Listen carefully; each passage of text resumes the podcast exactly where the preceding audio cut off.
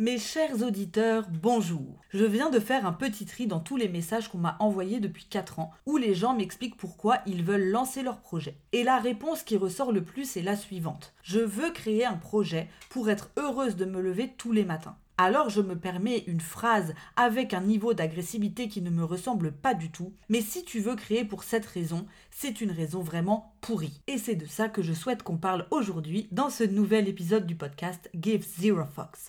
Nikki Jingle.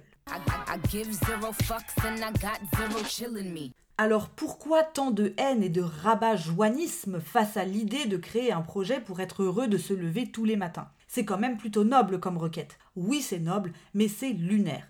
Parce que le processus créatif est l'un des exercices qui joue le plus avec les nerfs. J'en ai déjà parlé dans l'épisode 11, mais c'est ultra inconfortable. C'est laborieux, c'est challenging, c'est dégueulasse, et parfois c'est même carrément déprimant. Ce que beaucoup de gens voient quand ils envisagent de se mettre à leur compte ou de se lancer dans un projet perso qui leur tient à cœur, c'est souvent le résultat. Et surtout, ce que ça va permettre d'ajouter à leur vie actuelle.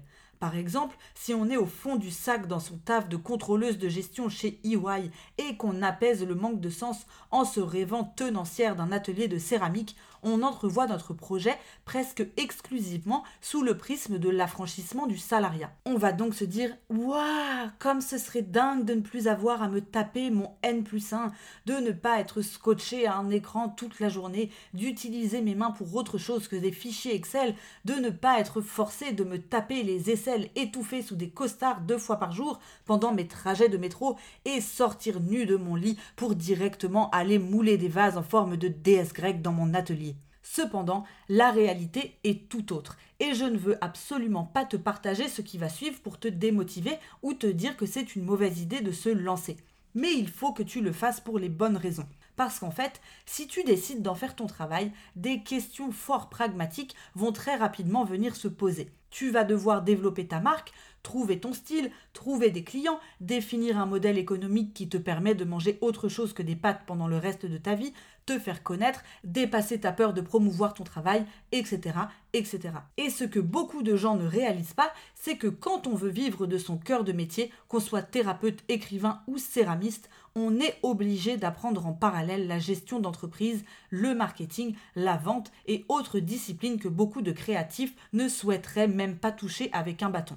Et c'est ça qui fait la différence avec un hobby. En vrai, si ça ne tenait qu'à moi, je rêverais aussi de pouvoir me lever tous les matins pour aller aider des créateurs à dégommer leurs croyances limitantes ou à définir leur client idéal sans me préoccuper d'aucune autre préoccupation terrestre. Le problème, c'est que si je veux en vivre et être autonome financièrement avec ce projet, je vais devoir m'atteler à la résolution d'un bon nombre de problématiques pour lesquelles je n'avais pas signé au départ, mais qui font pourtant partie intégrante du projet. Par exemple, je vais devoir me demander de combien de clients j'ai besoin par mois à quel prix je dois vendre mes prestations pour pouvoir payer mon loyer et le fucking URSAF.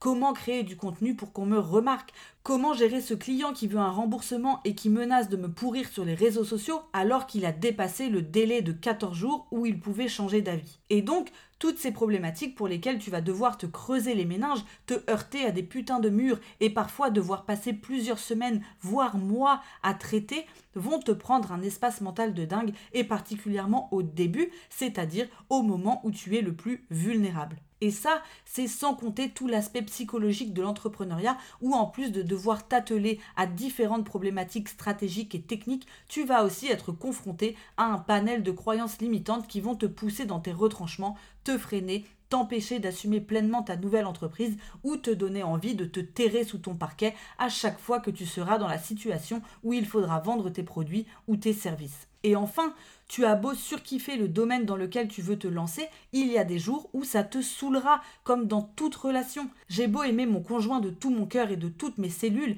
il y a des jours où le simple fait de l'entendre respirer ou de le voir bouger ses jambes comme un marteau quand il travaille me tend au plus profond de mon âme. Et eh bien pour le taf, c'est pareil. Il y a des clients qui vont te fatiguer. Parfois tu n'auras pas l'énergie, parfois tu auras des remises en question de trois mois, parfois t'en pourras plus de ton atelier. Bref, la vie normale quoi. Donc tu l'auras compris, avoir trouvé un domaine professionnel qui te passionne ne te garantira pas de te lever heureux tous les matins que Dieu fait. Ça t'apportera du sens, du challenge, une forme de liberté, une plateforme d'expérimentation et de créativité, mais ça ne te transformera pas en humain transgénique dépourvu de somme, de larmes et d'envie de tout plaquer pour ouvrir un shop de surf à Bali. Raison pour laquelle, si tu en es au stade où actuellement tout te fait tellement chier que tu es en recherche frénétique d'une vie sans emmerde, c'est probablement le signe que tu as besoin d'un énorme break, que tu as besoin de débrancher ton cerveau et de t'affranchir temporairement de tes différentes contraintes. En gros, tu as besoin de vacances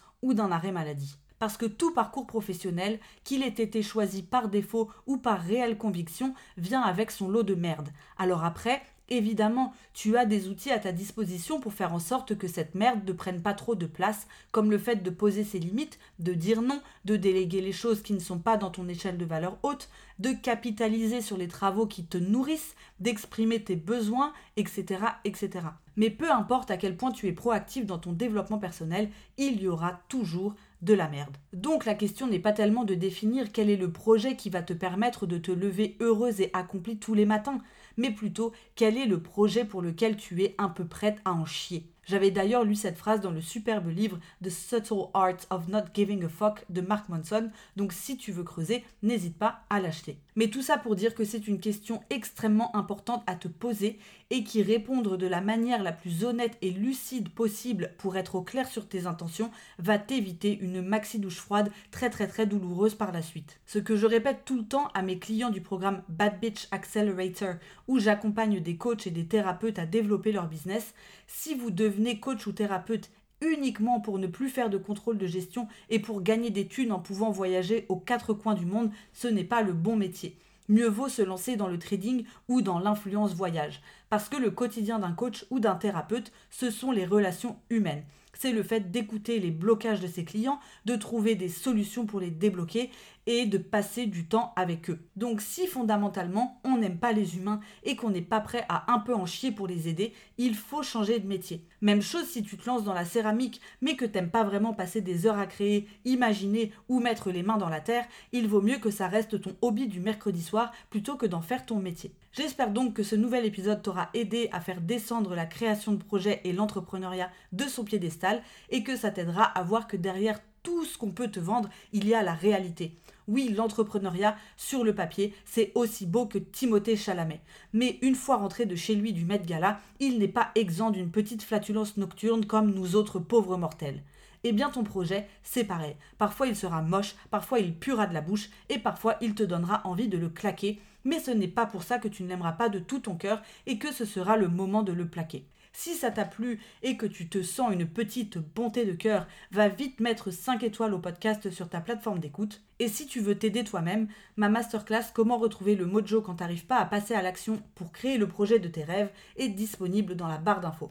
Je te souhaite une excellente semaine et je te dis à très vite. Bisous